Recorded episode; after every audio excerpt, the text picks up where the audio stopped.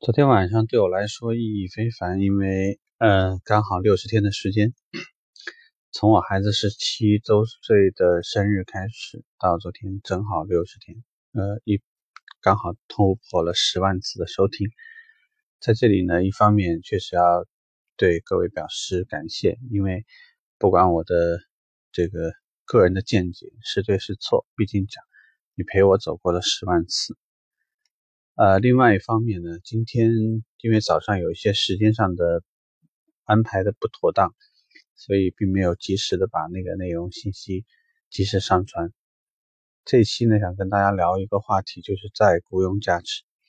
一个企业其实给你最大的那个福利或者最大的收益，其实不是工资，也不是奖金，最多的应该是再雇佣价值。说的直白一点，用人话来说，就是说，你离开这家企业的时候，有没有人愿意用更多的钱请你？呃，参加培训这件事情呢，我觉得非常有体会。就是说，公司不管是出了部分的钱，还是全额支付，让你去参加了这个厂方的培训，或者是集团组织的培训，或者是为了提升这个管理岗位能力提升。呃，去做的一些外聘老师的培训，这些培训其实对于我们自己来讲呢，都是非常有启发性的。所以我为什么说呢？参加培训这件事情，其实很多时候就是一家企业给你最大的福利。如果一个企业光顾着挣钱，或者光顾着让你有挣钱的意识，只是一味的重复、重复再重复的为一家企业创造效益，比如说，可能你卖车很好，每个月你的奖金也不少。拿到手上的这个，无论是钱或者是江湖地位都是 OK 的，但是由于这个人很长期的只对本品牌很熟悉，或者说完全这种沉溺在这种感觉当中，忽视了对于管理能力、对于数据分析能力、对于这种所谓的环境的这种把握状况、团队的组织状况、建建设的情况。那么就是出现一个人从业几年，没有面试过，就是他没有面试过人，没有参与过任何团队的建设，没有管理过哪怕只是两三个人的团队。时间长了，你会在比自己年龄更小的人组织的团队下面工作，沟通很多方面都会出现一些问题。万一要是你所从事的这个品牌突然在某一个阶段性，呃，因为什么产品力不足了，因为品质出了问题，或者因为各种状况，在本品如果出现了状况，一段时间销售不行，收益不行，需要调整。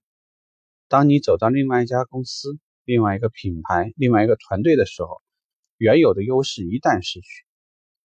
那么再雇佣价值就会很差，意味着说，如果我在面试一个两年以上的。这样的一个销售，